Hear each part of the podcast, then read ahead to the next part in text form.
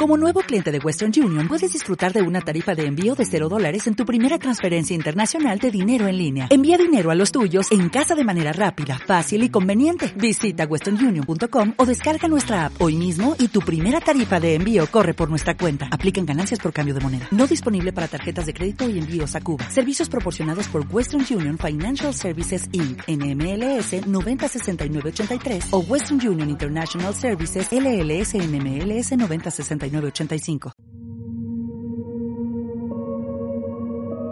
Hoy volvemos al lado oscuro de la sociedad, con tres asesinos que por una u otra razón evitaron una sentencia más larga por crímenes que sinceramente son escalofriantes. Eric Smith, cuando buscas los asesinos más jóvenes de la historia, en todas las listas tiene que aparecer Eric Smith, esta persona, cuando tenía 13 años, cometió uno de los crímenes más brutales que se ha visto a un menor hacer. El 2 de agosto de 1993, Eric Smith se encontraba montando su bicicleta en camino a un campamento de verano local, cuando vio a un niño de 4 años que iba en la misma dirección que él, el pequeño Derek Robbie. Eric Smith lo convencería de seguirlo a una zona más apartada del camino a un área con árboles. Ahí lo estranguló, le pegó en la cabeza con una roca de gran tamaño y abusó de él con un palo. Tras no encontrar en el campamento a su hijo, Doreen Robbie contactó rápidamente a las autoridades y a las cuatro horas encontraron el cuerpo del niño. En la escena del crimen encontraron algo que les ayudaría a rápidamente enjuiciar al asesino, un par de lentes metálicos. Tres días después, Eric Smith daría un testimonio a la policía sobre que había visto al niño, y la policía empezó a sospechar de él. Aunque antes de que terminaran sus investigaciones, Eric le confesaría su crimen a su madre, y juntos irían a la policía el 8 de agosto de 1993. El 16 de agosto de 1994 se le condenó a la pena máxima para menores de edad, nueve años mínimo de prisión con una condena de por vida. Se trató de cierta forma justificar para darle menos sentencia de la impuesta, ya que le detectaron a Eric un trastorno explosivo intermitente generado por el bullying que le hacían en la escuela, alegando que ya había pasado una vez con el gato de un vecino que de repente pierde el control por la ira que siente. Sin embargo, esto fue refutado por los fiscales. Aunque tuviera esa condición, no parecía ser determinante a lo que realizó, ya que el abuso sexual que hizo en contra del niño parecía que fue hecho a conciencia. De ahí en adelante lo fueron cambiando de correccionales y prisiones con el paso del tiempo, y le negaron libertad condicional 10 veces entre 2002 a 2020, hasta que en 2021 le otorgaron la libertad condicional. Él salió el 1 de febrero de 2022 tras 27 años de estar en la cárcel. Entre las condiciones es que no puede salir de Nueva York y tiene que estar en contacto con su oficina de libertad condicional. Eric ha declarado que está comprometido y que siente que Dios le dio un llamado para ser un ministro y ser mejor persona, que también tiene deseos de trabajar tal vez de electricista o carpintero. Actualmente tiene 42 años. Los padres de Derrick están obviamente molestos y hicieron saberlo para tratar de hacer algo para evitar que el homicida de su hijo estuviera en libertad, a lo que Eric Smith respondería, quien era a los 13 años no existe, ese niño que cometió ese crimen ya no existe. Carlo Molca Los asesinatos realizados por Carlo Molca y Paul Bernardo han sido casos muy comentados durante varios años, nombrados los asesinos Kenny Barbie por sus apariencias físicas. Es una historia muy densa de contar ya que merece profundidad a todo lo que ocurrió porque es ciertamente algo que dejó impacto a la sociedad de Ontario, Canadá. Carlo Molca le hacía segunda a su novio en todo, algo terrible ya que Bernardo ya tenía varios casos de acoso sexual en el barrio de Scarborough, en Toronto, a muchachas jóvenes.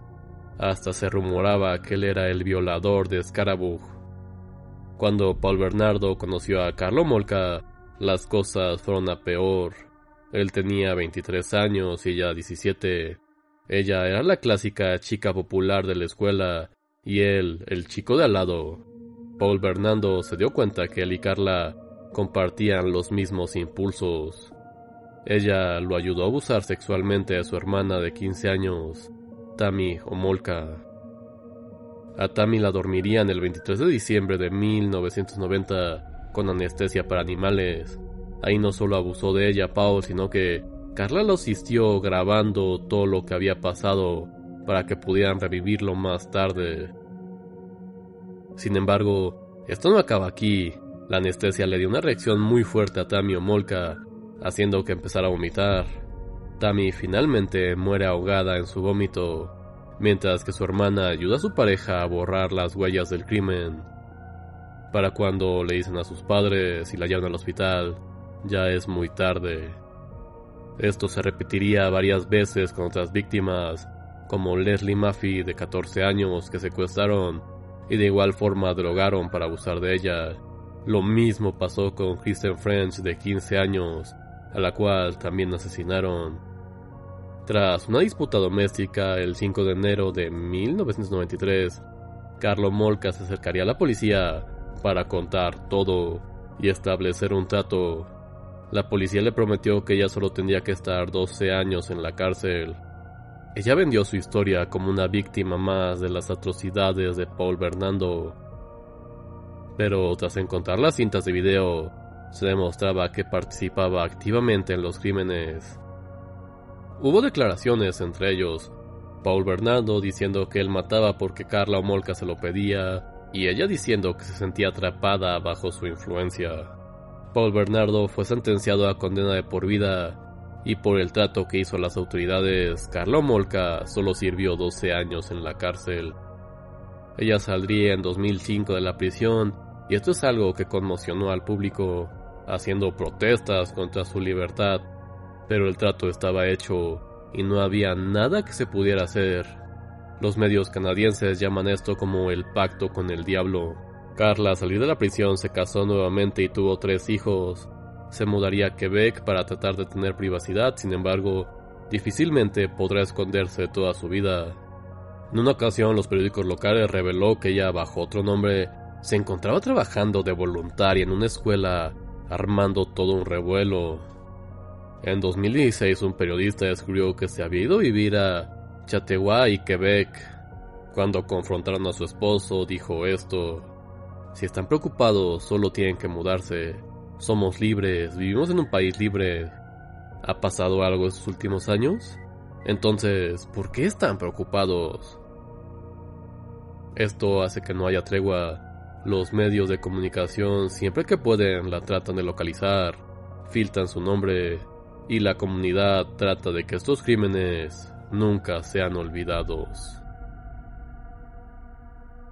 Issei Sagawa los anteriores puestos han sido infames, pero no hay uno que demuestre también el lado oscuro de la sociedad, en este caso la japonesa, como lo ocurrido con Issei Sagawa. Hijo de padres ricos, Issei nació de forma prematura, lo que hizo que desarrollara una fragilidad en el corazón y lo hizo adentrarse a los libros. Según lo que comenta él, sus deseos caníbales empezaron a manifestar desde el primer grado de primaria, cuando vio la pierna de uno de sus compañeros de clase. Desde joven estuvo obsesionado con las mujeres occidentales. Estos impulsos lo llevarían a tratar de matar a una compañera de la Universidad de Tokio, una joven alemana, pero ella se defendió y Sagawa fue capturado por la policía, pero gracias al dinero de su padre pudieron enterrar el asunto. Él a los 27 años iría a estudiar al extranjero a Francia para hacer una maestría en literatura. No sería sino hasta el 11 de junio de 1981 a los 32, cuando él mataría a su compañera de clases, René Hartwell, para poder consumir su carne. Él declararía posteriormente que lo hacía porque él se sentía feo, pequeño y débil, que quería consumir a su compañera para absorberla. Ella era una joven muy guapa de 25 años que medía 1.78 metros. Tras hacerle todo tipo de males al cuerpo de la joven y consumir varias partes de su cuerpo, Él sería atrapado por la policía mientras trataba de tirar los restos. Su padre jugó un papel de vital importancia para que no lo apresaran. Lograron extender su tiempo de espera por dos años y eventualmente lo declararon con demencia. Las autoridades francesas no les gustaba la fama que se estaba haciendo, teniendo hasta cierto momento estatus de celebridad. Él sería visitado por un autor japonés llamado Inujino Yomota y sacaría su historia en un libro. Tras esto fue deportado a Japón donde los médicos del hospital de Matsuzawa en Tokio declararon que estaba completamente cuerdo fuera de una perversión sexual que tenía, que es lo que supuestamente lo motivó al crimen. Saliendo del hospital el 12 de agosto de 1986, quedando en libertad desde ese día hasta su fallecimiento.